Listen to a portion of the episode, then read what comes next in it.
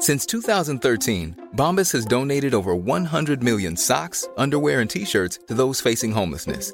If we counted those on air, this ad would last over 1,157 days. But if we counted the time it takes to make a donation possible, it would take just a few clicks. Because every time you make a purchase, Bombas donates an item to someone who needs it. Go to bombas.com slash ACAST and use code ACAST for 20% off your first purchase. That's bombas.com slash ACAST, code ACAST.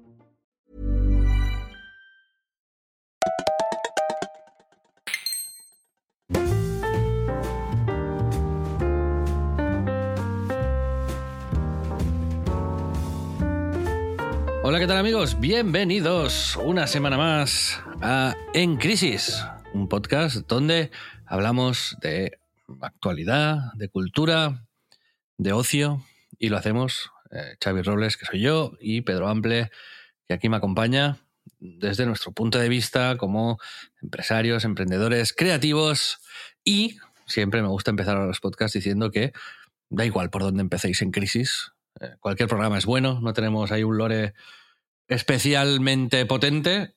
Y eh, Pedro, no sé si estarás de acuerdo conmigo, ¿no? Pero hoy es un buen programa para empezar a escuchar en crisis. Sí, puede ser el primero de muchos. Ojalá, ojalá os guste y os quedéis con nosotros. Hola, ¿qué tal? ¿Cómo estáis? Bienvenidos, bienvenidas. Esta semana volvemos con eh, un invitado. Hacía tiempo ya que no teníamos a alguien para acompañarnos. Y esta temporada, ya lo avanzamos al principio, cuando hablamos con alguien lo hacemos siempre alrededor de una temática que nos interesa averiguar. En este caso tendremos a Rafa Torres, un oyente premium eh, de En Crisis, que además ha trabajado con Pedro y que ha vivido y trabajado en grandes ciudades del mundo y nos interesa explorar un poco esta experiencia. ¿no? Pero antes de esto, Pedro, te quería preguntar por, por eh, no sé, ¿cómo te sientes esta semana después de haber atracado, a, eh, haber robado a la Almería y haberte llevado el oro a casa, ¿no? Como madridista. ¿Estás bien? Eh, ¿Te sientes Sí. cómodo? Sí, sí, sí, sí.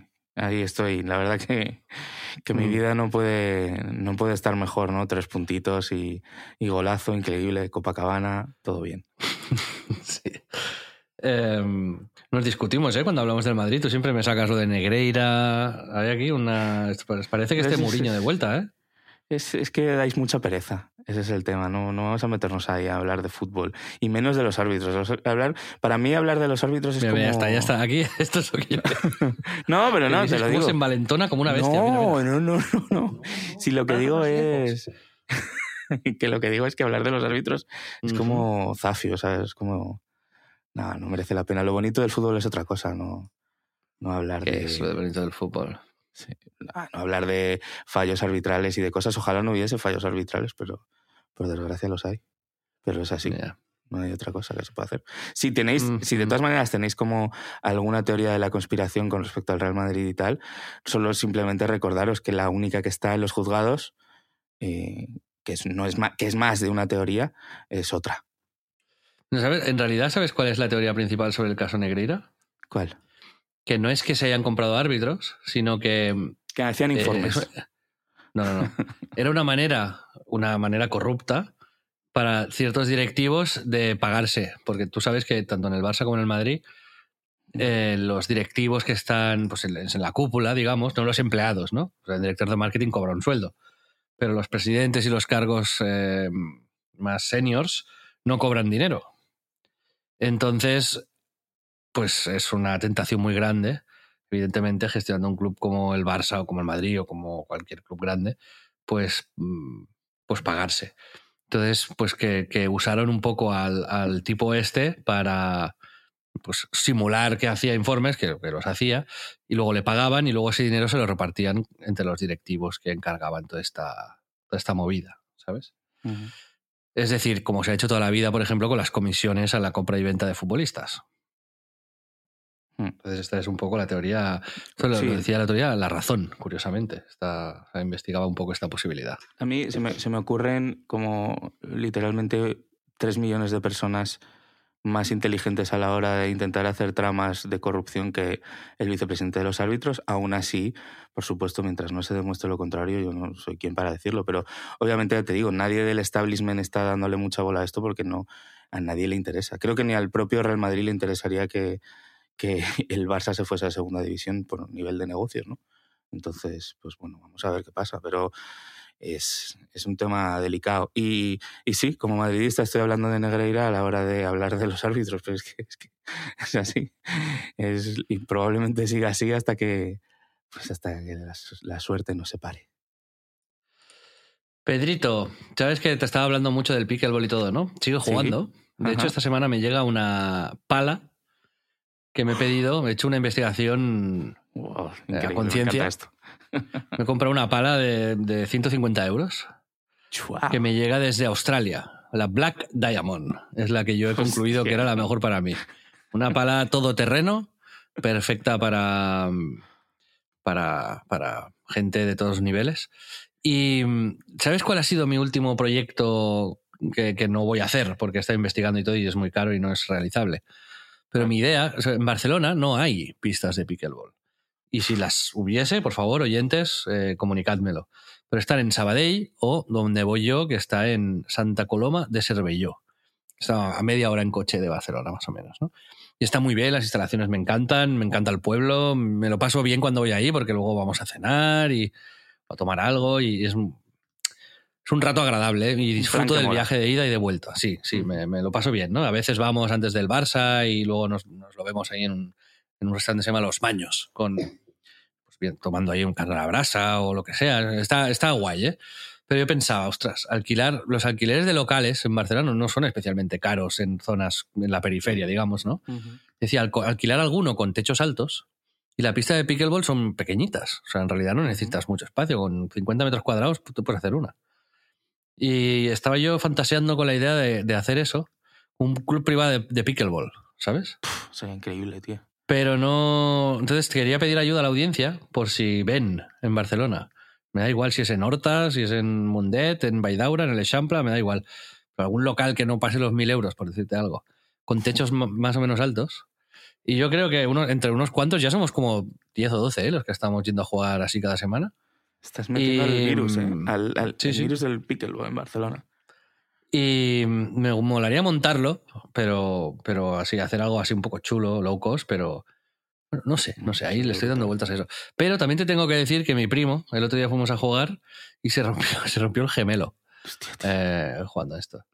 Eh, pero ¿Cómo te puedes romper el gemelo jugando al pickleball? Unrelated. O sea, yo creo ¿Ah, que sí? él ya estaba jodido el gemelo ah, se lo hubiese vale. podido romper subiendo unas escaleras, ¿no? Vale, vale. Pero sintió el. Él es fisio. Sintió el síntoma de la pedrada, que es como que. ¡Pa! ¿Sabes? En el gemelo se le tira una piedra fuertísima ahí, ahí detrás.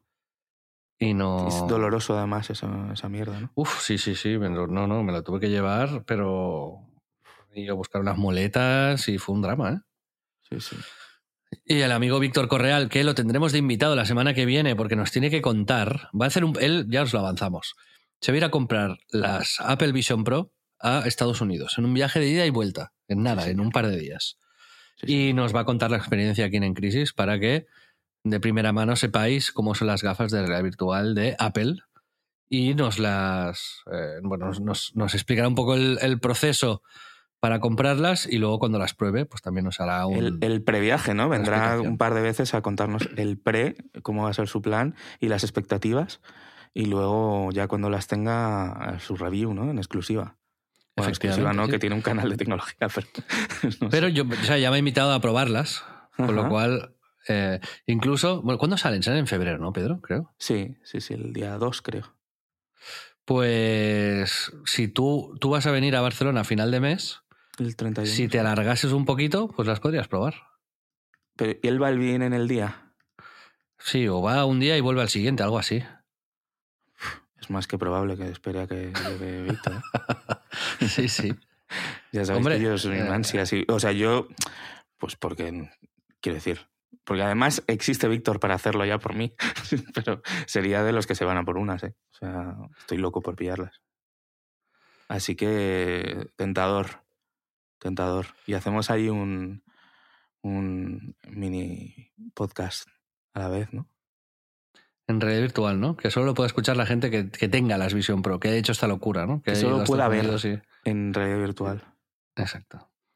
Está, está habiendo cierta controversia ahora con las aplicaciones de inicio, por ejemplo, Netflix ha dicho que no que no va a sacar no saca pero mm. Prime Video y las demás dicen que sí. Vamos a ver qué tal está la adopción inicial, porque creo que es muy importante que, las mm. aplicaciones más usadas pues adapten la experiencia, ¿no? Lo llamativo es que, por ejemplo, no metan las del... O sea, que no dejen como portarla del iPad, por ejemplo, ¿no? Que es como la, la solución low cost para tener una app dentro de las Vision Pro de primeras cuando ya la tienes. Pero mm. no quieren, entiendo por qué, o porque están preparando algo más grande, o por también la comparación con, con la de Disney, que seguramente haya tenido, esto es teoría mía, ¿eh? no tengo ni idea, pero la de Disney sí que han salido muchas cosas, de como que puedes ver las pelis de Star Wars como en, en Tatooine, ¿sabes? Y, y como que se han currado mucho la experiencia específica de, Disney Plus en, en, las Vision Pro y creo que a lo mejor han dicho, joder, pues si vamos a salir con una cosa que va a palidecer al lado de la competencia, pues igual esperamos un poco, ¿no? No tengo ni idea, pero es mi teoría.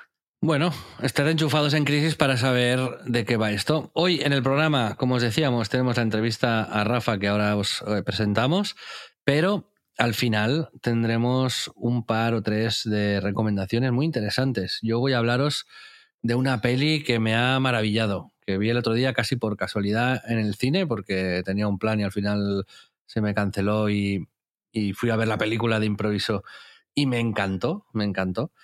Y que os explicaré después.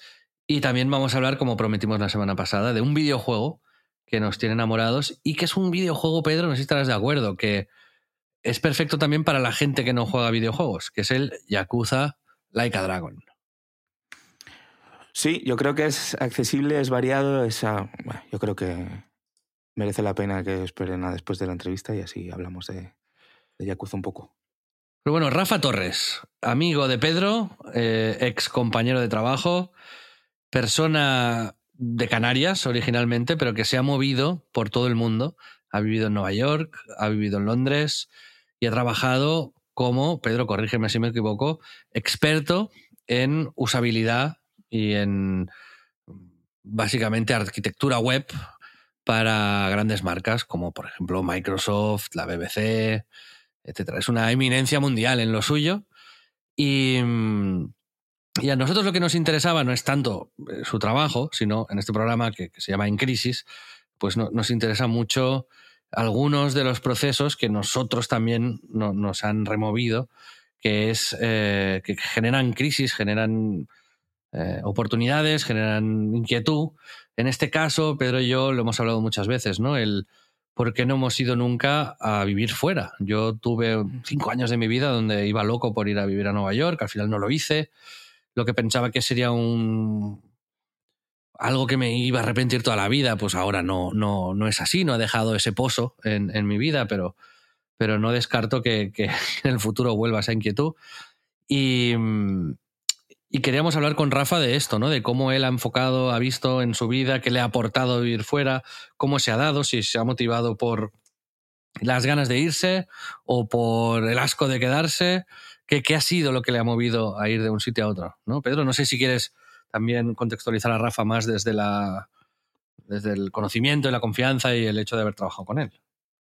Sí, el, lo, lo, que nos, nos gusta un poco de, también de su historia, yo creo que es el, el, lo que siempre hablamos, ¿no? Las motivaciones de cambio, el, al final es una carrera, historia de crisis y reinvención por, por decisión, porque al final es eh, volver a empezar en Nueva York y luego adaptación a, todo tipo de imprevistos, de imprevistos, ¿no? Porque ya, ya lo hablaremos ahora con él, pero eh, desde la Green Card, desde tener que moverse de ciudad por, por ese mismo tema, la pandemia, la paternidad. Eh, muchas, muchos cambios y muchas circunstancias y cómo pues una manera más de, de convivir con ellas y de enfrentarse a ellas con, pues con un carácter que a mí siempre me, de lo que conozco a Rafa, me ha, me ha gustado mucho, ¿no? Que él sabe cómo eh, encontrar lo bueno de las cosas y creo que dentro de esta búsqueda que nos gusta tener en el programa, de hablar con mucha gente y ver cómo se va enfrentando a estas cosas y, y los aprendizajes que ha llegado, pues específicamente también con lo que hablabas de las ciudades, ¿no? De las grandes ciudades en las que él ha podido vivir, de cómo es ir de una a otra, qué diferencias y qué dificultades y alegrías le ha dejado por el camino, ¿no? Todo esto. Y, y Rafa es, eh, bueno, ya lo vais a conocer, seguro que os parece un tipo genial, porque lo es. Bueno, pues vamos con Rafa. Bueno, pues aquí tenemos con nosotros al invitado de este programa. Hacía días que no teníamos a alguien acompañándonos en En Crisis, pero prefiero que lo presente Pedro porque es alguien con quien ha tenido mucha relación y que, nos, lo, va a presentar mejor. Iba a decir, nos lo va a introducir mejor, pero es algo que creo, no sé si es un anglicismo, Pedro, no, no creo que nos quieras introducir a Rafa, literalmente. Creo que sí. O sea, me gustaría, de alguna manera me imagino como si introduciéndoos directamente por el intelecto a Rafa Torres, nuestro invitado de hoy, eh, uno, un gran amigo, uno de mis mejores amigos también del programa. Eh, estuvimos juntos, de hecho, con, con Xavi en Lanzarote este verano, alguna anécdota buena por ahí, cuando a Xavi le tocó la lotería. con la lotería, ¿no? Cómo va creciendo la anécdota. Eh, bueno, el caso es eso, que ya se conocen. Y, Rafa es un tipo increíble por, por, muchas cosas, pero quería traerle en crisis porque hay muchos temas interesantes sobre los que tratar con él. Eh, Xavi, digo, Xavi, Rafa está graduado en informática de gestión, si no me equivoco. Rafa, ¿estás ahí? Correcto, ¿qué tal? Buenas tardes. ¿Cómo estás? Buenas. tardes, Pedro. tengo muy contento, tío, muy contento de estar aquí por fin. Sí, ¿no? Sí, tengo que decir, me ha gustado el concepto amigo del programa, ¿eh? Amigo del programa, sí, sí, sí. Tenemos ya amigos del programa, ¿no? Como... amigo mío y amigo del programa. sí, sí. Sí, porque es, oyente, es, un, es un premium, es un premium, de, es un premium. de En Crisis. Exacto. Pues estaba contando tu, tu básicamente tu eh, eh, currículum, Rafa, porque me he metido en LinkedIn eh, esta mañana para mirarlo. Entonces, he visto que eres graduado en informática de gestión por la Universidad de Hull cosa que me parece un dato fundamental para comprender dónde sale tu inglés nativo de, de, Yorkshire. Correcto. sí, sí, sí, Íntegramente educado por instituciones británicas, ¿no, Rafa? Como eso... Total, desde, desde muy pequeño y, me ha costado, no disgustos, pero sí alguna conversación muy extraña, en plan, gente no creerse que soy de, pues, español. Ah, pero, Eres, pero vives, pero espérate, vives en Tenerife, pero eres de Tenerife. Sí, sí. 100%. Sí, sí, es muy fuerte lo del acento de esta persona. Eh, todo el mundo. Eh, o sea, es literalmente como hablar con eh, el rey de Inglaterra. En fin, nos conocimos cuando, cuando hicimos ahí una histórica, legendaria dupla creativa tecnológica durante algunos años en, en, Social Noise, donde tú eras el director técnico y luego pues te fuiste a Nueva York, estudiaste para ser diseñador de User Experience y ahora llevas ocho años como director de diseño de interacción en Code and Theory, que es una agencia masiva orientada a lo digital, pero que hace básicamente de todo un poco, ¿no? Para los clientes más top que podáis imaginar, ¿no? Ahora nos cuenta más eh, Rafa, pero bueno, bienvenido En Crisis, Rafa, gracias por venir. gracias, chicos. Un placer, de verdad. Y nada, yo eh, a mí se me ocurrió el otro día como que vinieses, porque además de que es verdad que hacía tiempo que no traíamos eh, un invitado y me parecía como, como chulo, porque creo que tienes una historia eh, bastante guay y hemos pensado como en, dividir un poco para hablar de distintos temas. pues primero toda la parte de, de tu historia, ¿no? De tu como tu momento de reinvención y cómo has eh, pues eso, lo que hablamos mucho en este programa, ¿no? Cómo has surfeado las crisis que te han tocado y luego, pues eso, cómo has vivido por esto que ahora contaremos en, grandes metrópolis, ¿no? También me molaba como, como los tres creo que somos bastante, bastante de ciudad, pues como hablar un poco de, eso, ¿no? De las diferencias y demás y alguna otra cosilla, ¿no? Pero si quieres empezamos por ahí, por tu carrera, tu historia, cómo, cómo, cómo ha funcionado. Vale, venga, guay, yo me pongo a hablar y ya ustedes me, paran, me preguntan lo que sea. Em, como decías, yo creo que el, principio en realidad es el, salto de, de, Tenerife a Madrid y pasar de, informática pues, a un rol como un poco mixto, ¿no? En, en, social, por lo menos al, al, principio, antes de que, de que llegases tú al departamento, pues gestionaba también un poquito la parte de diseño. Entonces, parte de mi trabajo, pues, era como, como encontrar ese equilibrio entre las dos partes, ¿no? Y, eh, y llegado a un punto, pues, creo que tres años después, eh, cuando ya estaba enfocado a, a, a la parte tecnológica, eh, digamos que me di cuenta de que eh, estaba creciendo en una dirección que no me interesaba. Mm, empecé a, gestionar el departamento a nivel financiero, ¿no? En plan, eh, a llevarlo algo de números, facturación, y como que no me, no me interesaba tanto. Y haciendo un poco un ejercicio introspectivo, em, me di cuenta de que la parte que más me gustaba de mi, mi curro en ese momento era definir lo que iba a ser pues la, web o la aplicación, hacíamos aplicaciones para Facebook, eh, no he olvido. Eh, y entonces eh, descubrí un poco pues el, concepto de, diseño de experiencia de usuario. ¿Qué pasa? Que hablo con mi mujer, como pasa en cada uno de estos, en cada uno de estos hitos, y le digo que quiero invertir los ahorros que tenemos en largarme a Nueva York y hacer eh, un bootcamp en una escuela que en, por aquel entonces estaba empezando, se llama General Assembly, que ahora eh, pues está en todos lados, por lo menos en Estados Unidos. Y, me marcho para allá un verano a hacer 400 eh, horas inmersivas de un, máster de, diseño de experiencia de usuario. Em, me va genial, me encanta, me, me, flipa lo que aprendo, se me da porque tengo ese background, ¿no? un poco técnico, un poco de diseño, tal. Y a partir de ahí, digamos que empieza el periplo de conseguir un visado. Eh, Pero escucha, porque tú entonces, o sea, una vez que ya has hecho este curso, has pasado esas 400 horas reconvirtiendo tu carrera hacia un sitio que no, que no pensabas, tú ya decides que te quieres quedar allí. O sea, ¿cómo es, tu relación con, Nueva York? ¿cómo, ¿Cómo es? Porque tú tampoco era un sitio que hubieses, que conocieses mucho. No, yo, no había estado nunca. Eh, cuando yo me fui em, y, eso, no, había estado nunca. Eh, me quedé en casa de alguien que no conocía, que era amigo de un amigo. Eh, en la primera noche me entró alguien por la ventana buscando a la chica que solía dormir en esa habitación. Eh, vamos. Eh, eso, pasa en las películas, ¿no? Eso no es. Total, total. Y yo creo que a partir de ese momento ya me enamoré de la ciudad. Sí, ¿no? Total, total, total. Cuando entró alguien por la ventana dijiste, este es el sitio donde quiero vivir, ¿no? Aquí, aquí sí, por favor.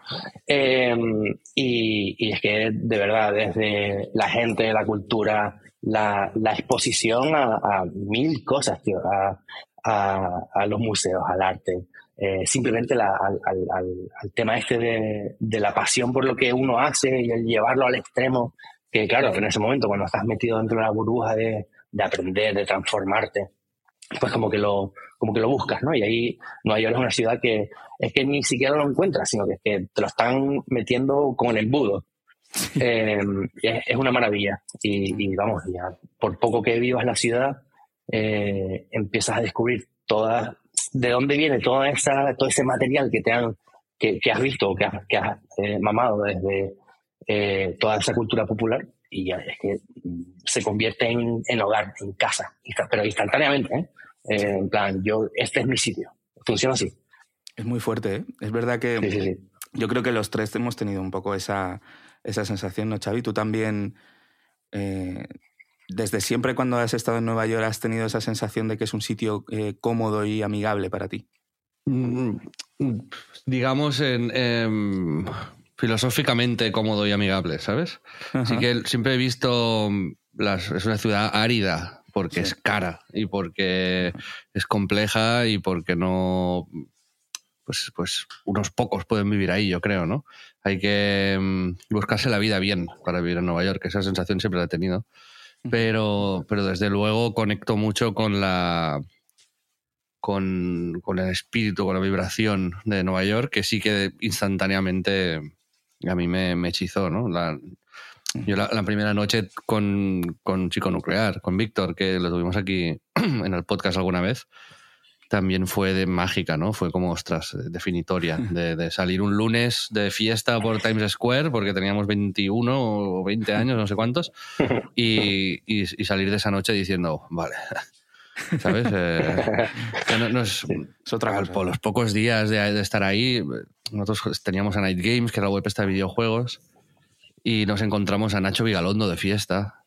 Eh, Nacho Vigalondo nos invitó a la premiere de Extraterrestre en, la bolera de Brooklyn, acabamos en de fiesta con él. Fue de una de esas noches que, que, en Barcelona no pasan, o a mí muy raras veces, ¿no? Y, yo creo que era la ciudad que nos ponía un poco en ese modo, ¿no?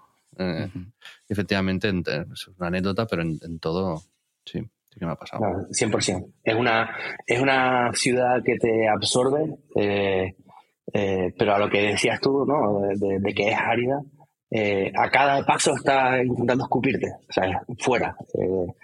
todo lo que pasa es un motivo para, para Que te vayas. sí, sí, sí, sí, sí, sí, Pero, pero es que, por, por otro lado, es excesivamente mágico. ¿sabes?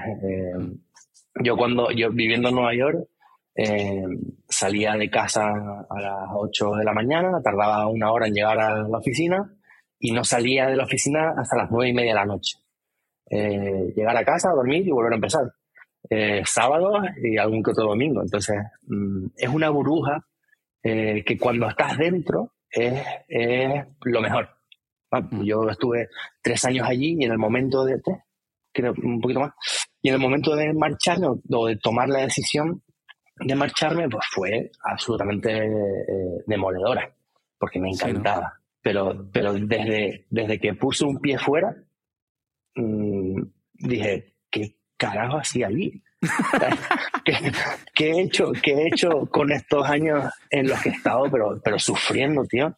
Eh, mi empresa, mira, solo, solo, para, solo como, como para medirlo, ¿no? Mi empresa, eh, si estás en la oficina después de las 8, te pagan un taxi a casa.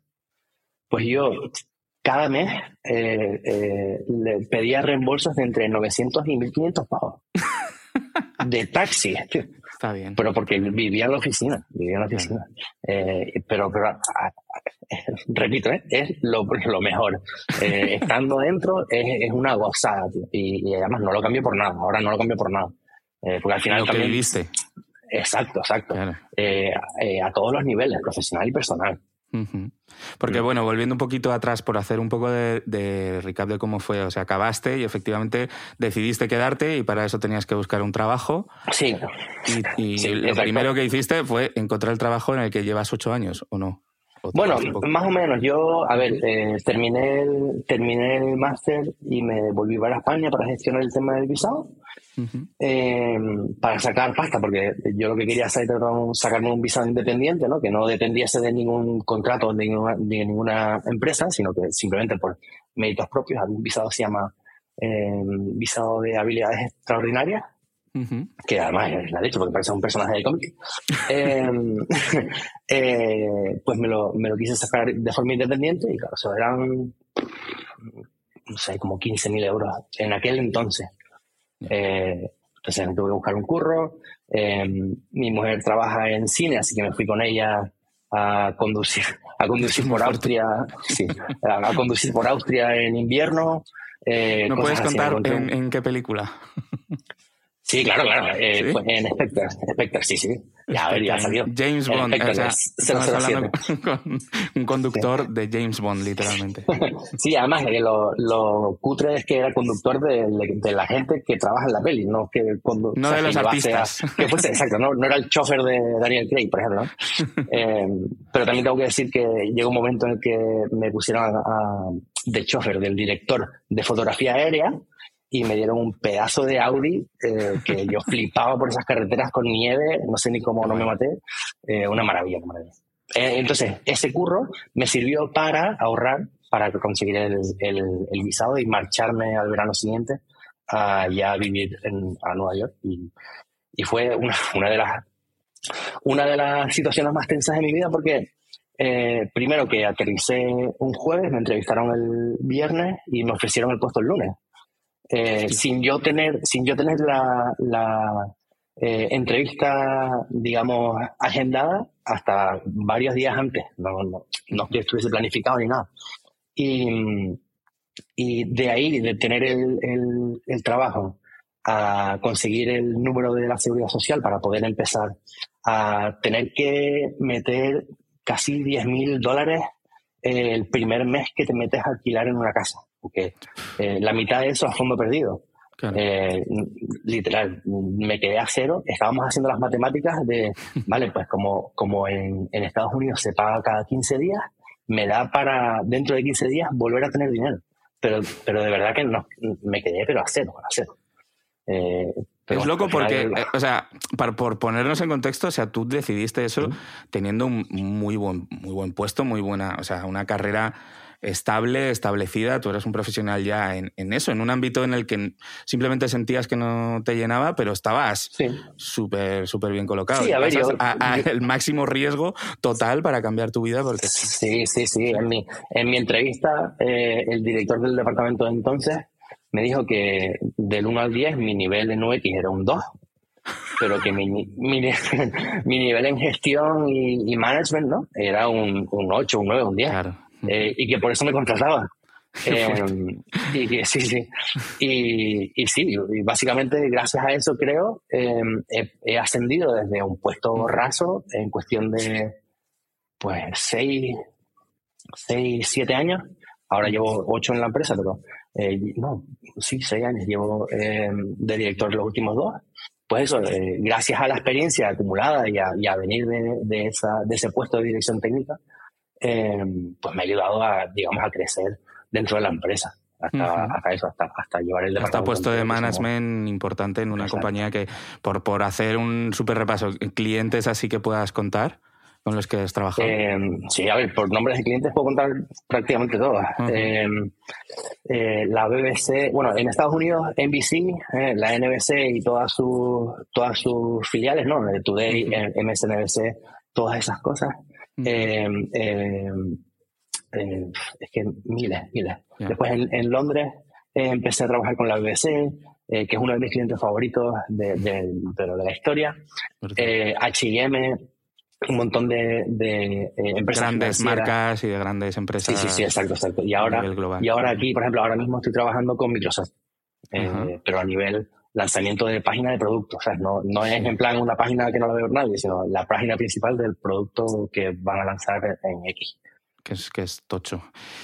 Bueno, has, hecho un mini spoiler, yo por ir rápido, ¿eh? por hacer una... Mm. Realmente lo que sucede es que tú llevas ocho años trabajando, pero ya, ya se ha visto que has estado en Londres también y ahora mismo estás eh, viviendo en Tenerife. Es decir, llevas ocho años en la misma compañía, pero por avatares de la vida que ahora nos vas a explicar, has pasado eh, por, todos lados. Por todos lados, eh, por las dos mayores metrópolis, una de las más grandes del, mundo, y ahora en Tenerife, pero manteniendo, digamos, un, un puesto en la misma empresa. ¿Cómo, cómo ha sucedido todo esto?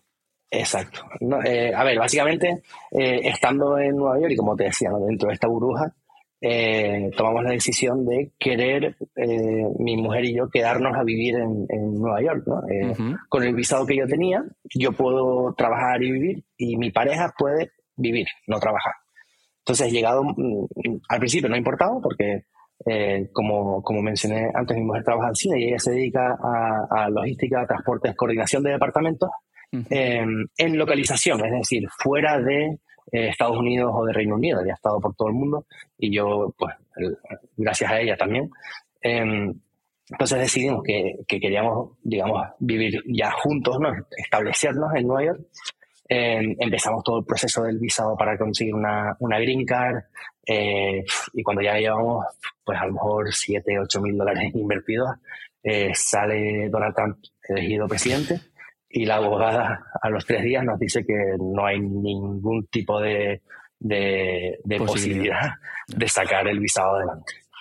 Eh, pues nada, mm, mi mujer justo entonces está trabajando en Londres, eh, me voy un mes a trabajar desde, desde allá para un proyecto eh, de mi empresa, porque teníamos una, una sede en Londres y es un, es un verano absolutamente mágico. Yo creo que es uno de, los más, uno de los más calurosos que ha habido en Londres en los últimos 100 años. Está bien eso. Entonces lo disfrutamos muchísimo.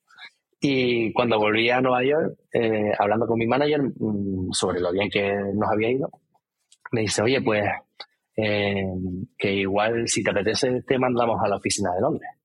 Eh, mientras, en, mientras que en Nueva York éramos pues 350, 400, la oficina de Londres eran 6. Entonces me mandan, me mandan para allá a digamos, eh, formar un poco y, liderar el equipo de diseño de, de, experiencia de usuario que se, se, especializa en diseño de interacción, que es como para dar un pasito más hacia la especialización. Y, y para allá que nos vamos.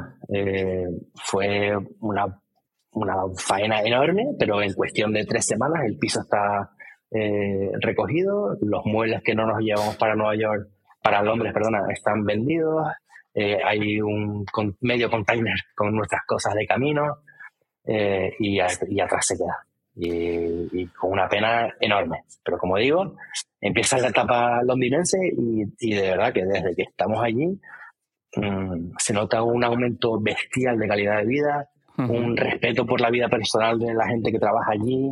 Eh, eh, es un equilibrio, eh, pues, es que, Mejor, no, hay, no, hay, equilibrio. Sí, no, es que hay equilibrio. En Londres hay equilibrio. Claro. Eh, incluso hasta el punto, exacto, incluso hasta el punto en que la oficina entera, los, los viernes a mediodía, pues salíamos, nos echábamos una pinta en el pub de la esquina, comíamos y volvíamos para adentro. Así, esa era la, esa era obviamente era Reino Unido, entonces la cultura de, del alcohol. Es como, no llegabais a lo de bajaros a media, mañana a comer un pincho de tortilla, ¿no? Pero no, no, sí, reuniones, no teníamos, no teníamos reuniones de esas, pero, pero sí, es verdad que sí que salíamos los viernes. Es que es anécdota, eh, Rafa y yo teníamos eh, la costumbre, ahora lo podemos decir, de vez en cuando decir reunión y nos íbamos al bar de la esquina a comernos un pincho de tortilla. Y era como. Sí, aparecía. Aparecía Pedro con el. Exacto, aparecía Pedro por, el, por la puerta con el portátil y la, la libreta y decía: eh, Rafa, ¿podemos reunirnos un momento? Y nos, y nos acabábamos a echarnos un pincho de tortilla. Entonces, digamos que la, la diferencia. Yo tengo una pregunta. Eh, que es que, joder, lo que tuviste que hacer para escapar de Pedro, ¿eh? Nueva York, Londres, Tenerife. Todavía no, ya no sabe a dónde meterse, ¿sabes? Y aún así está no, aquí. No, no. mi, mi, mi, pregunta en realidad era que nos estás contando que hiciste muchos cambios.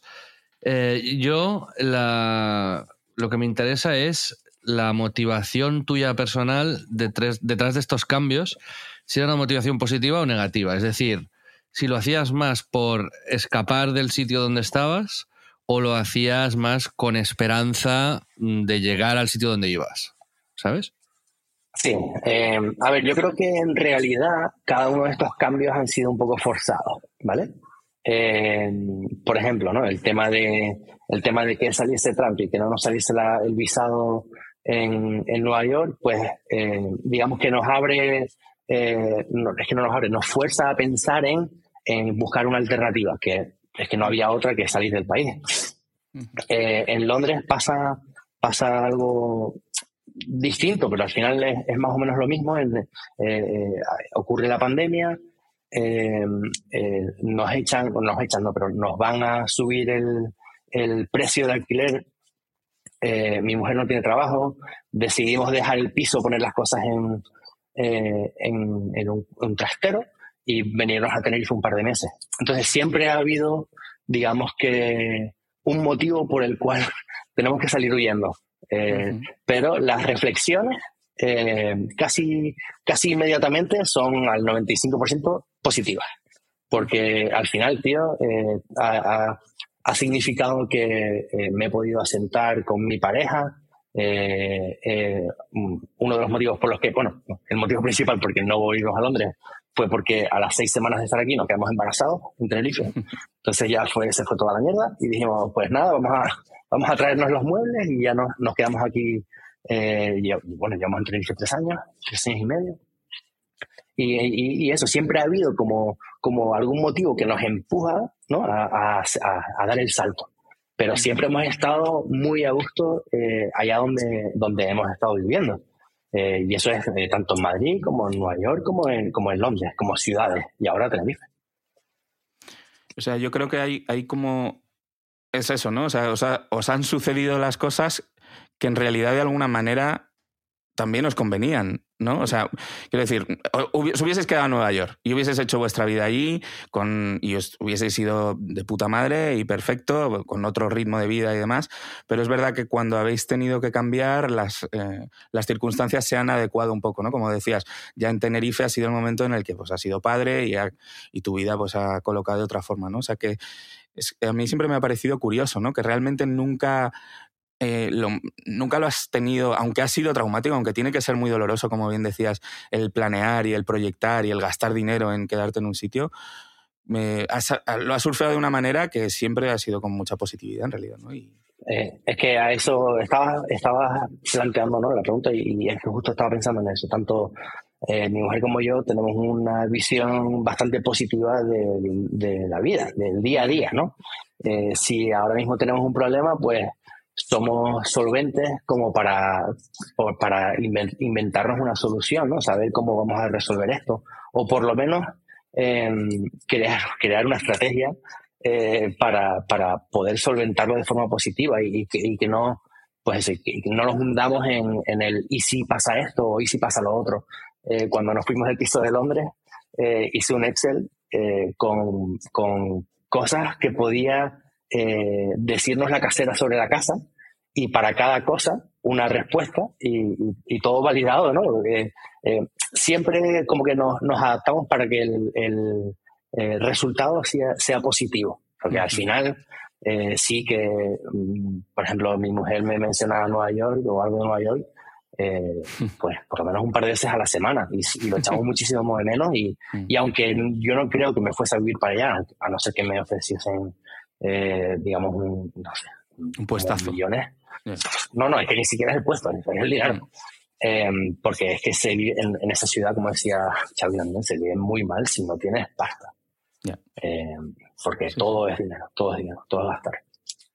Pero sí, al final yo creo que eh, un, digamos, echar un vistazo pues, a, a, lo que esté pasando, ¿no? De forma positiva, buscar soluciones, no, no quedarnos sentados en plan, joder, y si tal, o joder, y si cual, eh, qué triste estoy, sino, sino intentar buscar soluciones y crear.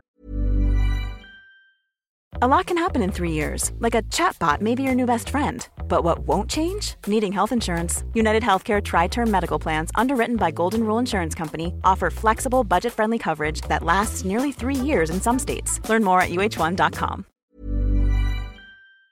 para, para También es verdad que yo en mi mujer tengo un apoyo hiper, eh, hiper sólido y que los dos tenemos esa, como que compartimos esa mentalidad y que no es fácil. No, pero es, yo creo que tiene.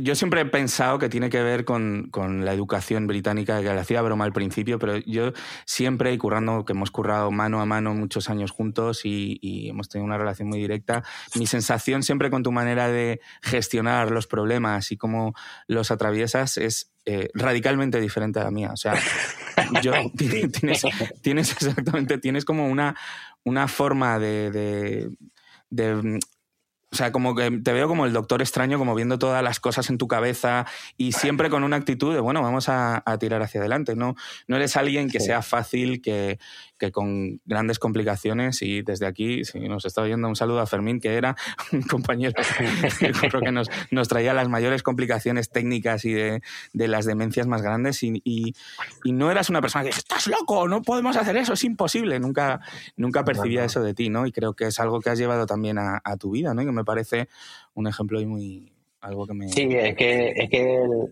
eh, hace dos días un amigo me estaba escribiendo diciendo que estaba planteando su segunda mudanza en seis, en seis semanas, en, en, dos meses, que estaba con papeleos con los hijos, se acaban de mudar a Valencia, que estaba con papeleos de no sé qué, como que tenía muchas cosas y, yo le respondí que esos eran los momentos chachis de la vida. Eh, ¿sabes? El, tener esos el, tener esos problemas que solucionar, ¿no? los puzzles. A ver, también hablo desde una posición de privilegio absoluto, pero pero, ¿sabes? El, el, el, tener la posibilidad de decir, bueno, pues tengo este problema, eh, tengo estas herramientas para solucionarlo, ¿cómo lo puedo afrontar? Y el tema del curro, me acuerdo, eso, pues tú te acordarás de, de a lo mejor alguien de cuentas venir gritando de que había un fuego no sé dónde, y yo, pues mira, es que ahora mismo no se puede solucionar. no, no, es que no es que no quiera, es que no puede. Es la mezcla canaria también, ¿sabes? Es como, no. Puede ser, puede ser, puede ser. Mira, tío, que no, de verdad que yo quiero ayudarte, pero es que ahora mismo no se puede. Y ya está, es que, tampoco me voy a marear, porque es que de verdad que no se puede resolver. Pero es, es, para mí es un ejemplo y de verdad que, que, cada vez que pienso en una época de cambios y, y me, o me enfrento a ella o, y me pongo a plantearme cosas, eh, en muchos casos de verdad que he pensado como en, en tu manera de actuar, ¿no? Y de, de, planearlo y además eso, con lo que tú dices, con positividad, que es lo más, lo más complejo, ¿no? El como al final te lo tomas como un reto, es un momento en el que vas a, a colocar cosas en sitios y a ti eso te, te mola, ¿sabes? Y eso es, es muy guay, no te agobia, al revés, te, te motiva. Total, total, total. En fin, yo creo que, eh, bueno, es muy interesante y tal. Ahora lo que me molaría es como que nos hablases un poco de eso, ¿no? De, de, las diferencias culturales y de haber, al final la diferencia de nosotros, como te decía, los tres somos muy urbanitas, pero tú sí puedes comparar entre lo que es vivir entre pues, tres grandes metrópolis, y es que podemos meter en esa terna Madrid, porque realmente yo he pensado que es como un poco un, poco un pueblo al lado de esas, de, específicamente de esas otras. pero, ¿cuál, un poco cuáles son además de lo que nos has contado, ¿no? De la parte del curro y de la intensidad que te exige Nueva York, la, la supercompetitividad que hay allí, ¿no? A nivel, a nivel laboral y la pasta. Eh, a nivel de, vida, ¿qué cosas te gustan más de un sitio y de otro? ¿Qué echas más de menos de, un sitio y de otro? Mm, a ver, yo creo que empezando por Nueva York, por ejemplo, eh, es la, la, Es que, a ver, Nueva York y Londres son bastante parecidos, ¿eh? pero eh, el, el, tema de Nueva York es la diversidad completamente abierta. El, el, la gente que va por la calle dice, esta persona soy yo, y soy así, y llevo una boa de plumas de 14 metros enrollada alrededor del cuerpo entero, una flor y voy con y voy con un matasuegras sí, y voy con un por toda la calle y me da igual. Eh, o como dices tú, ¿no? Yo tenía un vecino que iba con traje traje de, de, de, de, mafioso de quien mató a Roger Rabbit, eh, con una flor plástica eh, que tenía una colección bastante grande, una flor plástica en la solapa, pues a lo mejor de un, de, un palmo de grande, un sombrero de gangsta, ¿sabes? Pero una, una, unas gafas de sol, las patillas como muy finitas, pero después se enrollaban hacia adelante, como como la juventud de Lola Flores, ¿sabes? Esas, esas patillitas así tal, y después un, maletín de piel de cocodrilo, de serpiente. ¿Sabes? Son ellos. Y, y yo también. Eh, eh, eso es muy. Como, como que se te pega, ¿no? Eh, eh ¿Empezaste a vestir raro, Rafa? Cuéntame. No, tío, pero yo sí hay cosas que, que me ponía en Nueva York, pero que nunca llegué a traer a, a Tenerife, por ejemplo, porque me las pongo. Yo. Claro, tío. Pero es, curioso esto, eh. porque es como la, antítesis de lo que es vivir en un pueblo, ¿no? Yo, la, yo, bueno, he contado algunas veces mi anécdota de cuando estuve viviendo este año en una casa más aislada y solo, además, y, la, y tuve que huir del pueblo. Porque un, día me di cuenta de que abrí las ventanas y escuché como tambores y música de fondo y cogí el coche y empecé a seguir la música, porque estaba ya tan desesperado de estar ahí que, me fui como un cazador buscando un ciervo, ¿sabes? Eh, para matarlo, pero en ese caso era la fiesta. Y, entonces, cuando me vi en esa situación, dije, tengo que volver inmediatamente a la ciudad, ¿no? Pero aparte de esa pequeña anécdota, eh, la, la, mm, la vida en el pueblo, a mí lo que me pasa es que cuanto más, eh, más grande es la ciudad, más, más libre me siento, de alguna manera, ¿no? Porque más posibilidades tengo. Y como tengo más posibilidades y conozco a gente que las está viviendo y disfrutando, em, a mí me ensancha las miras. Entiendo. Te anima, te motiva, ¿no? A hacer más cosas. Sí. Hay gente a la que le agobia esto, a la que no le gusta, que prefiere un, ambiente calmado y que la vida idílica y bucólica le, es más afín, ¿no? Creo que es un, un poco a personas. Pero, entiendo muy bien lo que dices y, Sí, en mi caso, por ejemplo, es más, es más, ahora en Tenerife, eh, cada par de semanas tengo una crisis de, me estoy animando. O sea, me estoy, me estoy convirtiendo, sí, me estoy convirtiendo en uno más. Cuando, o sea, la, la, identidad, la identidad propia eh, se va pues diluyendo y aquí viene el, colectivismo, ¿no? Acaba, acaba pues no sé, mm, comprándote los, los mm, Adidas Samba que tiene todo el mundo, o los no sé qué, no sé cuánto. Cuando en realidad, eh, eh, estando fuera, yo tenía un estilo bastante peculiar, que, no, que, obviamente allí lo ves, porque hay como subculturas, ¿no? Los, eh, pues, no sé, hay varios ejemplos, pero de forma, sobre todo en moda, pero es que aquí en Tenerife, que que vale que hay un montón de gente porque hay sobrepoblación, pero eh, vamos, van todos iguales. Eh, pantalón de pitillo, eh, unos tenis de no sé qué. Eh, cuando digo tenis son zapatillas. zapatillas, ¿no? Playeras, no, zapatillas. camisas de no sé qué, no sé, van todos con el mismo corte de pelo. Entonces, hay algunas cosas que, que, por ejemplo, veo a alguien por la calle y digo, oh, pues mira, me, me gusta como me gusta esa combinación ¿no? de, de, no sé, de pantalón y ese tipo de zapatos. Pero después pienso es como, no, mierda, tío, eso es lo típico que lleva aquí todo el mundo.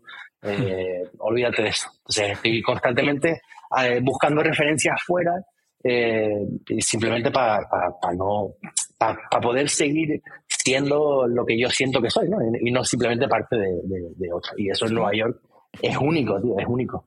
Yo tengo un sombrero, tengo un sombrero de, de, de ¿sabes? Tipo, no, es que no sé de quién es, pero tipo que se pondría Justin Timberlake, ¿sabes? ¿Fedora? Eh, no, es, es, como un poco más grandote.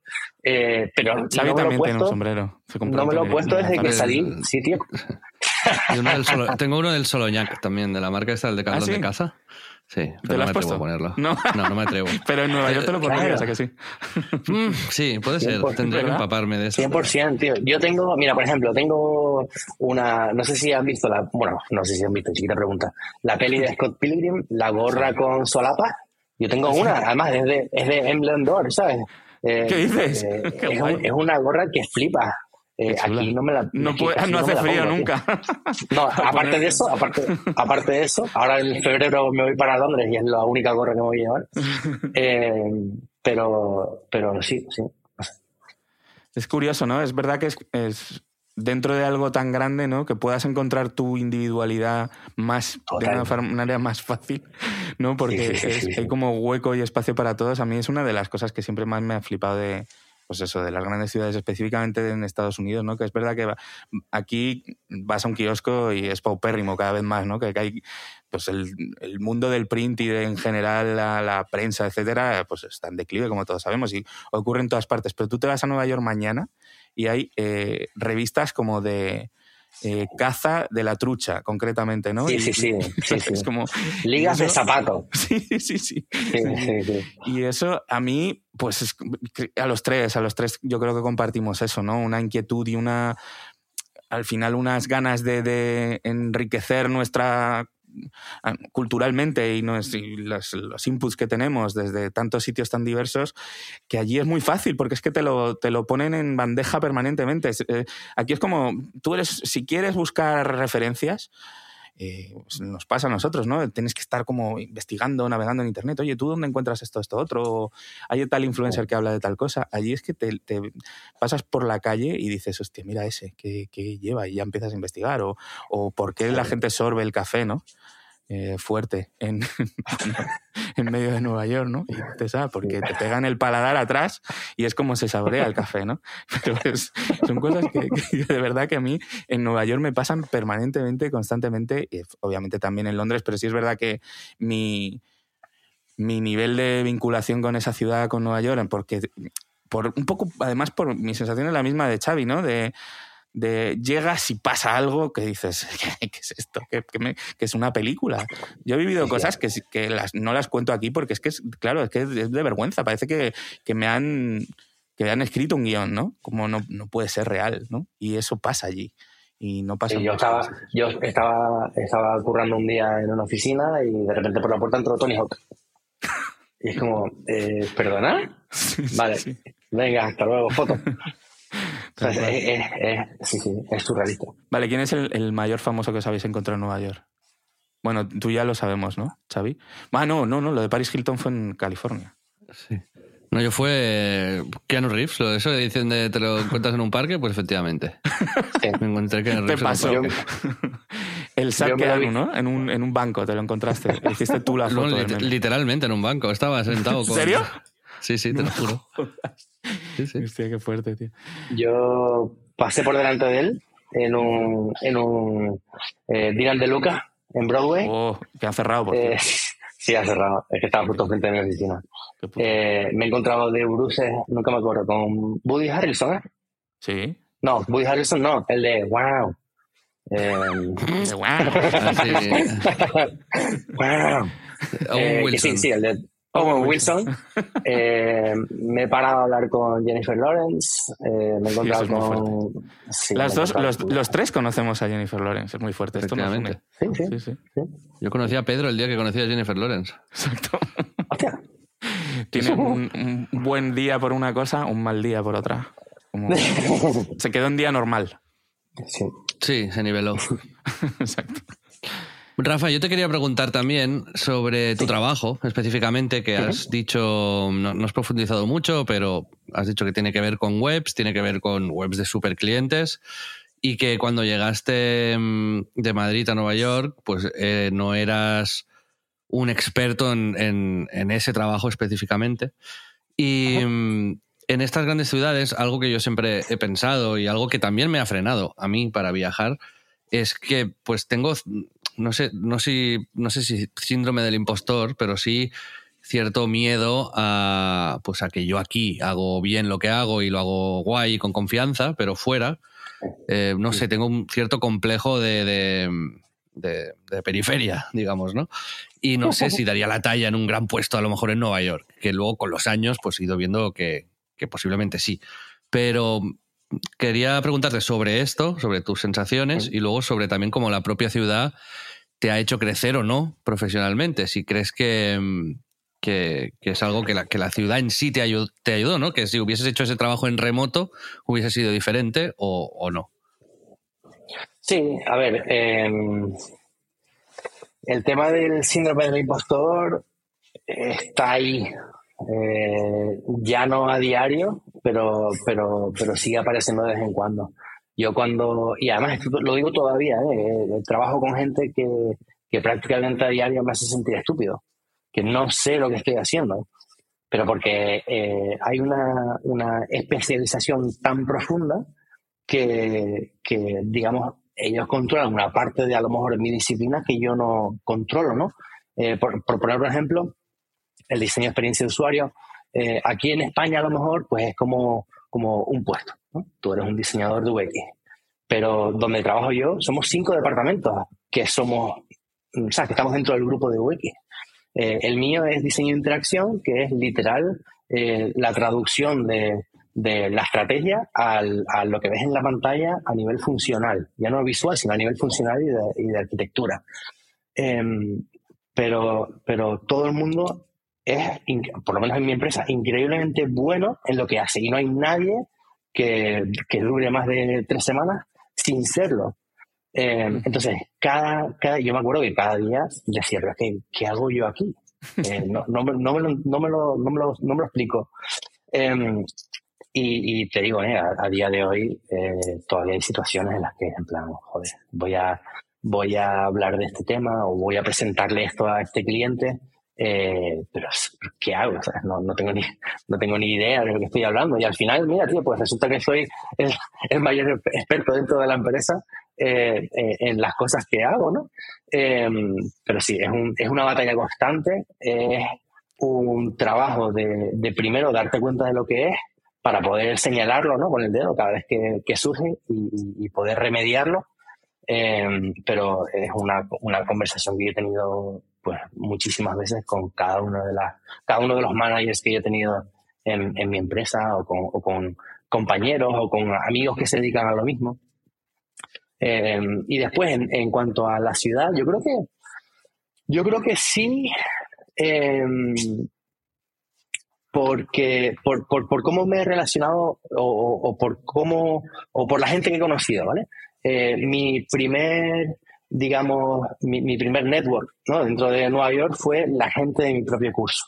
Eh, los profesores, además, que, que una de ellas eh, daba clases, era, era eh, profe en la NYU, por ejemplo, y ahora está en, ahora está en Harvard. em, nos decía que nuestro, nuestro mayor eh, aliado era quien tuviésemos al lado, porque cada uno íbamos a conseguir un puesto diferente en diferentes sitios y, digamos que siempre estaríamos ahí para, para, hablar, para apoyarnos, para, para, pues para echarnos un cable, ¿no? Yo tengo un montón de gente que ha acabado trabajando con otros de esos miembros ¿no? de, de, ese, de ese curso. incluso yo ahora mismo, si, si necesito ese trabajo, lo primero que hago es hablar con tres personas con las que yo estudié que tienen unos puestazos. Eh, uno, por ejemplo, es el director de UX de, de todo lo que son las aplicaciones de televisión para el entorno Disney. Eh, eh, ya hablamos de Disney, de Hulu en Estados Unidos, de varios de esos, ¿no? Em, el, el, VP de, de Apple Music era, o sea, vino a darnos una charla eh, autores que, que, ahora son pues, más o menos famosillos dentro de tal, pues vinieron a hacer eh, pues algunas sesiones de trabajo con nosotros como estudiantes, o sea, cuando éramos estudiantes.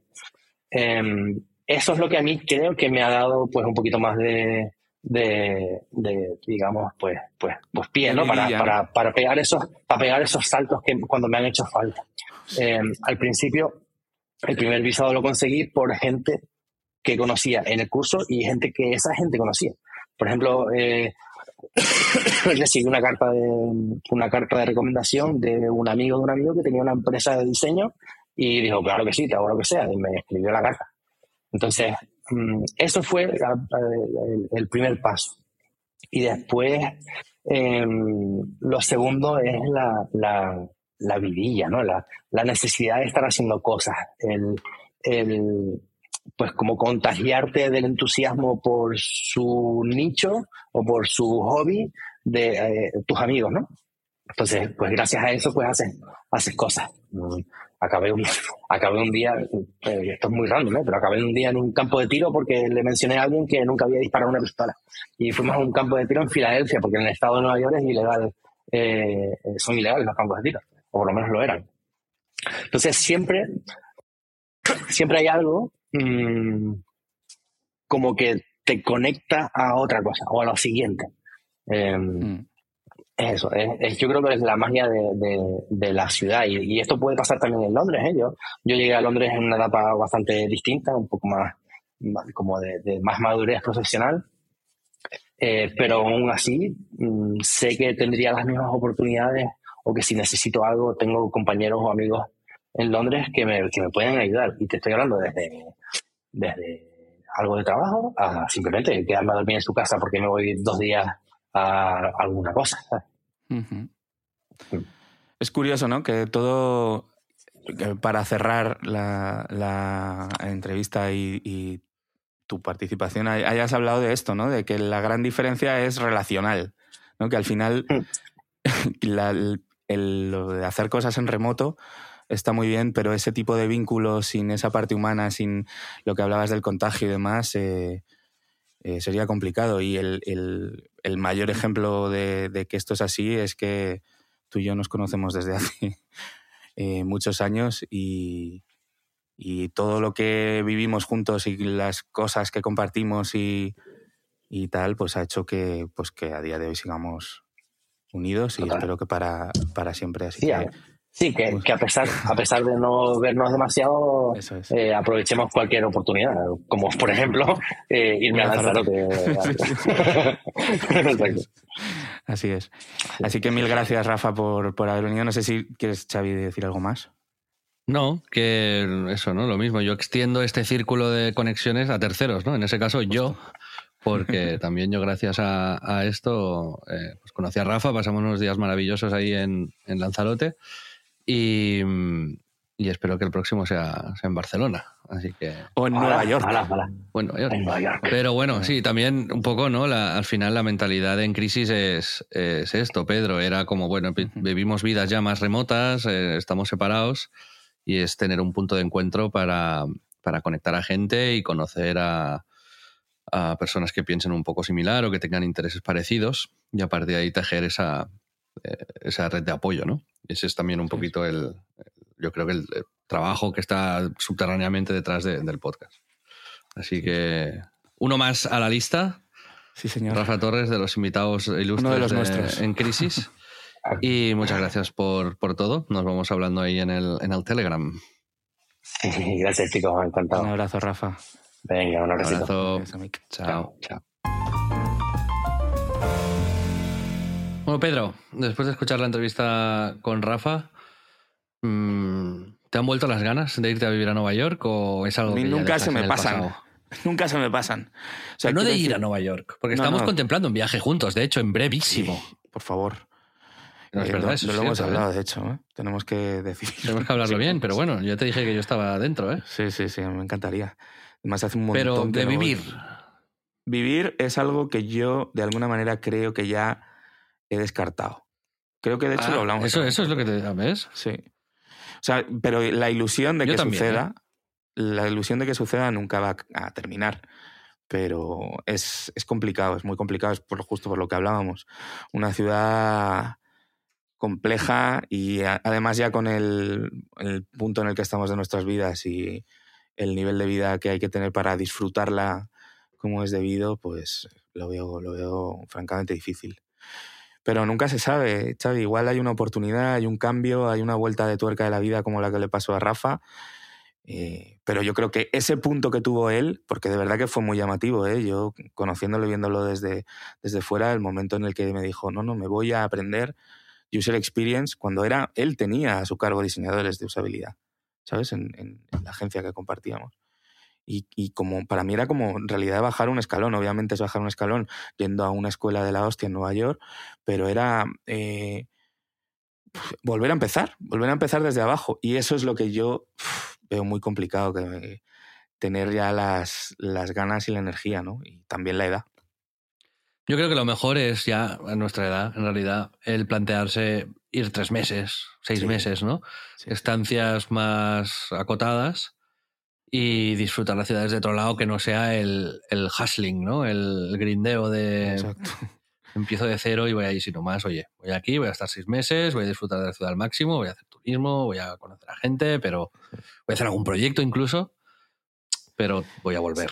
Siempre me da la, la, la envidia un poco de no haber vivido ese- lo del hustling este que dices, ¿no? Como el, el, Sí, sí, a mí también, claro.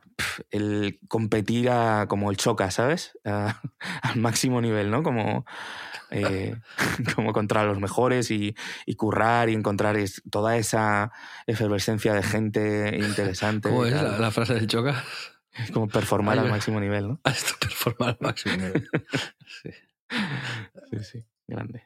Bueno, en fin, pues eh, también nos gustaría que nos dieseis vuestras eh, reflexiones, amigos y amigas.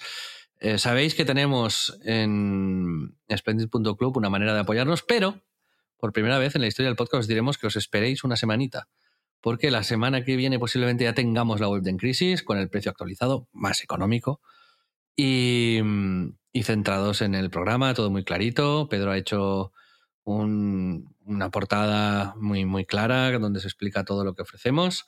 Ya sabéis que tendréis acceso a nuestro club especial de Telegram, tendréis acceso a media hora más o menos adicional cada semana. Esta semana hablaremos de la Kings League en el Premium. Así que ahí os Temazo, ¿eh?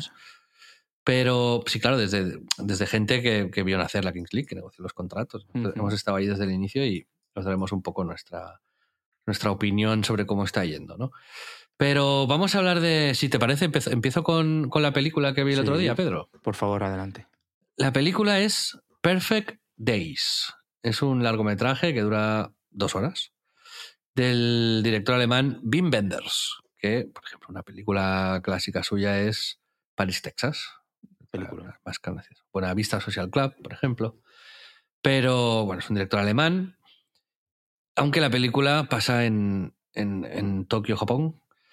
Y, mm, y a mí me. Cuando, cuando empecé a verla, me daba miedo, porque había leído críticas que la dejaban muy bien, pero todas las críticas decían que es una de esas pelis donde no pasa nada. Y al principio, bueno, sin hacer spoilers, evidentemente, pero cuenta la historia de un señor de unos cincuenta y pico de años que se dedica a limpiar váteres públicos en Japón, en Tokio. Son, tengo que decir, una maravilla los váteres públicos en, en Japón, porque los, son casi instalaciones de arte. Están muy cuidados, son muy bonitos y están en parques, en tal, o sea, no son guarrerías, ¿no? Y, y es un tipo que, pues, que tiene una rutina. Se levanta, mira al cielo, ve unos árboles, tiene unas plantitas en casa. Cuando va al trabajo se pone, al trabajo se pone un cassette con música. Eh, sigue ahí, hace su trabajo, es muy meticuloso, es muy bueno. Vuelve a casa, antes de acostarse siempre lee un, libro. El fin de semana pues va a una sauna, compra un cassette, compra un libro. Tiene unas rutinas, poco como uno de los invitados que vino aquí, Alex Martínez, ¿no? Me recuerda mucho. O alguien muy feliz con sus rutinas y con su vida, ¿no? Que ha aprendido a estar contento con, con su día a día y con las elecciones que ha tomado y ha encontrado su sitio y ha- lo ejecuta, digamos, con precisión, ¿no? Todo esto que, le gusta.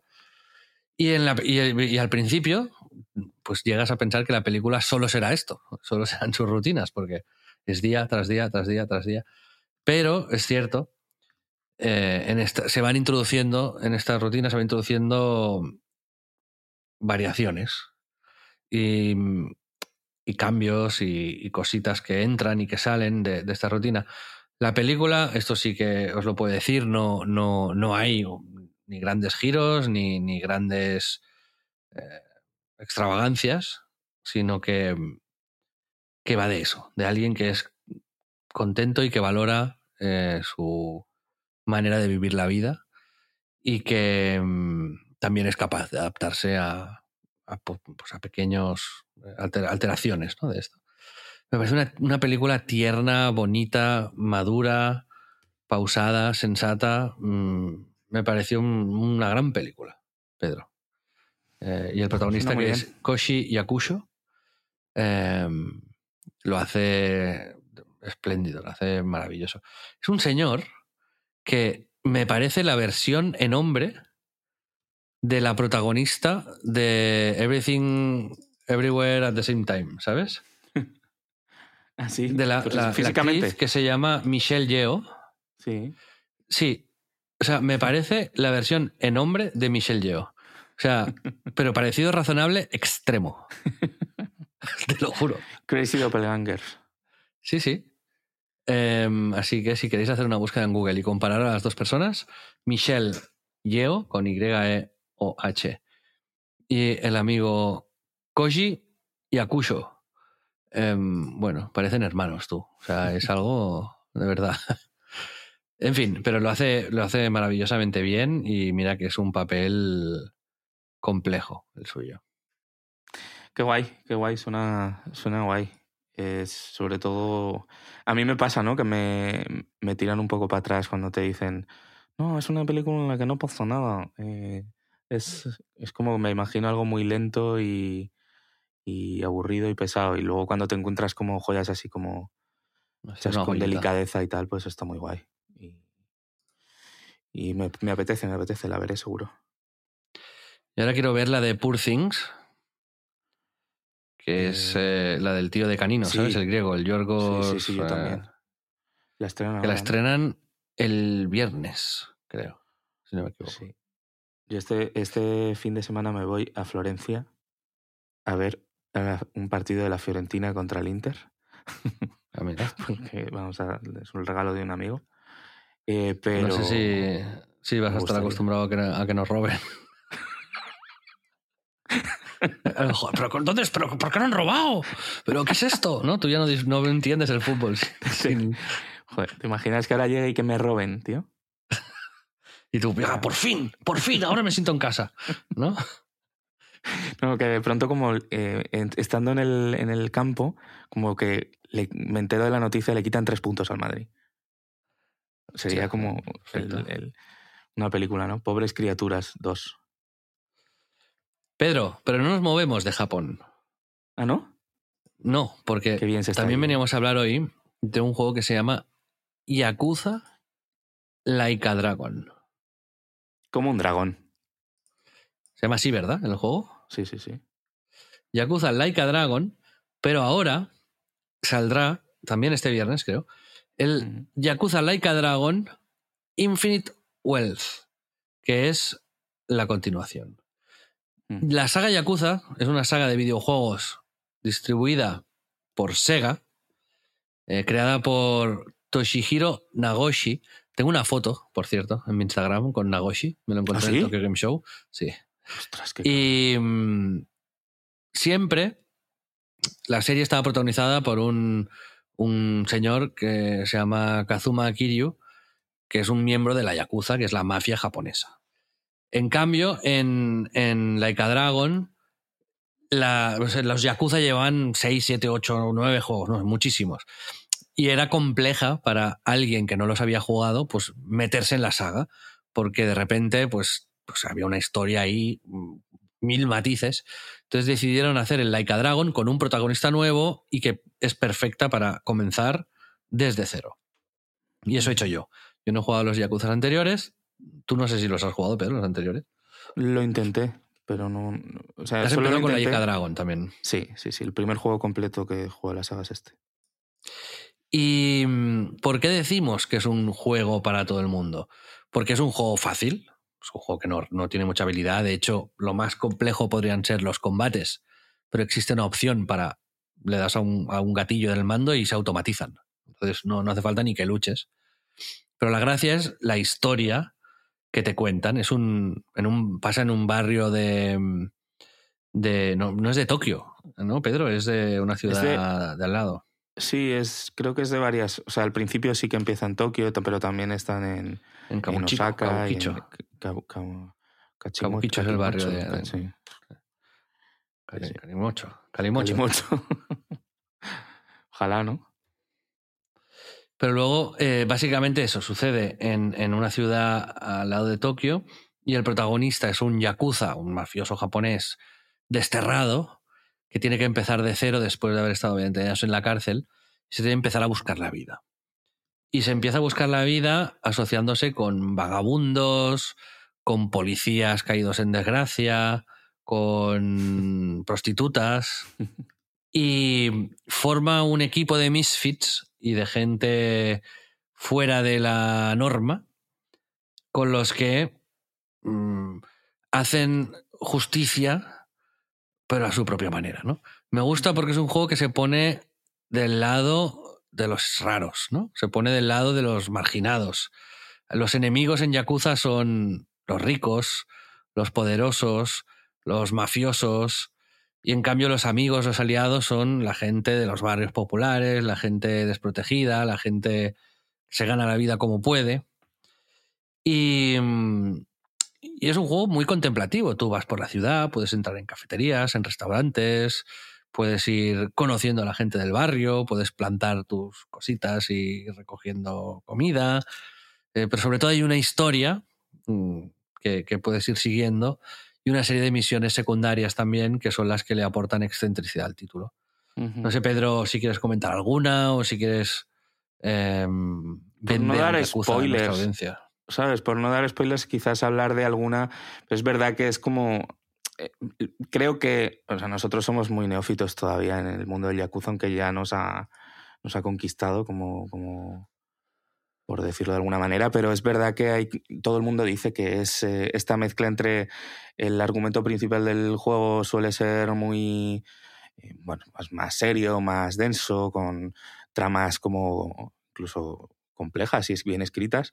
Y luego es verdad que hay como un universo alrededor de, pues, misiones secundarias, que al final es eh, cosas que no tienes que hacer, digamos, obligatoriamente para pasarte el juego, que son opcionales, pero que es, pues entras en una tienda y tienes que ayudar a tal señor a conseguir esta otra cosa, ¿no? Pues en cada una de estas misiones se genera una historia y una, mm, unas dinámicas de juego que, que es- pues que tienen una dosis de humor muy alta y que pues hacen que, que a veces son descacharrantes, ¿sabes? Porque realmente el, el caldo de cultivo que es Tokio o bueno, Japón y esa cultura y, como tú decías, tanto los misfits como eh, personajes así histriónicos, eh, pero que tienen como una cabida clara en toda esa peculiaridad que tiene la cultura japonesa, pues de pronto te dan como espacio para, para cosas que no, que no te esperas y, y es como hay un punto como de humor muy característico y muy especial de, de todo esto que, que me parece muy guay. Pero yo, para mí lo más destacable, lo que más me gusta de, este videojuego, que es algo que, que, yo había ya sentido un poco cuando jugué al, Judgment, que es que el juego que yo intenté jugar, pero que, que no, no conseguí pasar eh, el umbral y que mucha gente que ha jugado toda la saga, incluido gente que está en el premium, me han dicho, pues es que elegiste como el más complejo, ¿no? El menos, el menos yakuza para empezar, aunque luego la gente también le gusta mucho. Eh, pues es como la solidez, el que, el que siento como que está construido eh, toda la ciudad, todos los espacios, de una forma muy, ¿cómo decirlo?, muy coherente, no sé, es como que tú en el GTA entras en, en, un, en una gasolinera y no me da la sensación de que esté hecho igual, no sé, no sé si me explico, es como que... Eh, hay como una, un mundo vivo, ¿no? Ahí exacto, un... exacto. Me da como, me da como el punto de que de verdad es, es Japón, ¿no? Y, y eso es algo que además, luego leyendo un poco, y hablando justo del, del, creador del juego, que no me acuerdo cómo se llama, pero que es... Nagoshi. Nagoshi, que es como un súper eh, mito, ¿no? Ya, porque realmente eh, es un tío que estaba en Sega desde, desde la época de... Bueno, estuvo en el Semu, obviamente, pero que también hizo el Daytona USA, eh, hizo muchos juegos, y hizo eh, con Nintendo, y contaba esta anécdota que me pareció muy o sea, como que me pareció muy esclarecedor de una cosa que yo sentí con el juego y que además demuestra ¿no? la, la, eh, la tipología de, de, de, desarrolladores que son los del el Ryuga Gotoku Studio, ¿no? que es como una saga muy que sacan muchos juegos muy rápido, ¿no? Y esto, esta anécdota lo que decía es que después de currar eh, con, Miyamoto y con Nintendo en, en, el F0GX, que, que, recibió una llamada de Nintendo para pedir el código fuente y que le explicara cómo habían hecho eh, para sacar un juego así con esos plazos ¿no? y ese presupuesto. O sea, como que la propia Nintendo flipaba de que, de que hubiesen conseguido algo tan, pues eso, tan sólido eh, en tan poco tiempo. Y, y creo que tienen como esa, esa, magia especial que luego hace que el juego esté cargado de, además de todas estas misiones secundarias, pues de minijuegos, de. se meten como en, en berenjenales a la hora de conseguir construir un juego muy variado y, y muy rico. Que, que me parece que desde otros estudios sería como, ¿pero a dónde vais? ¿Qué locura? ¿Para qué vas a, a, meterte a hacer eso? Céntrate en la historia principal, céntrate en esto y esto otro. Y esta gente tiene como este punto de, de, de, chaladura que creo que es único y que hace que yo, pues, sobre todo por lo que se ha visto con la continuación, bueno, la continuación real es como el, el hay un Like a Dra Dragon Gaiden, creo, que este sí que no, creo que ni tú ni yo nos, nos lo vamos a saltar, me parece. Eh, pero el que van a sacar ahora, que es el que decías, el Infinite Wealth, tiene como un trillón de, de, minijuegos dentro, incluido como. La crítica lo está dejando por las nubes, ¿eh? Al, al Infinite Web. ¿Ah, sí? ¿Han salido ya.? Sí, sí, tienen 91 en Metacritic. Hostia, macho. Qué bien. Joder. Así que. Ah, bueno, pues os, os, queríamos hablar de este juego para. Eh, pre, pues, pues, si os apetece. Es un juego que se puede jugar a, a peque, en pequeñas dosis, no hace falta ahí estar 20 horas, sino que puedes jugar cada día media horita, 20 mm. minutos. Y, y pues si os apetece, es un buen punto de entrada y ahora sale este, el Infinite Wealth. Y es también pues una buena excusa para comprarse una consola, para recuperar la consola que no usábamos. Así que ahí lo dejamos. Y aquí dejamos también el programa de hoy, pero nos vamos al premium para los que nos quieran escuchar. Muchas gracias por todo amigos. La semana que viene volvemos. Adiós. Adiós.